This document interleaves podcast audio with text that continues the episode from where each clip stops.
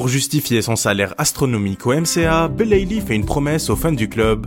Youssef Belaïli a signé son contrat avec le Mouloudia Club d'Alger le mercredi 9 août pour une durée de deux années. Âgé de 31 ans, le nouvel attaquant du club algérois percevra un salaire mensuel de 2,2 milliards de centimes, soit 26,4 milliards de centimes par an. Le salaire de Youssef Belaïli fait grincer des dents et le joueur semble avoir compris. Et c'est peut-être pour cela qu'il a tenu à envoyer un message aux supporters du MCA à travers une courte vidéo.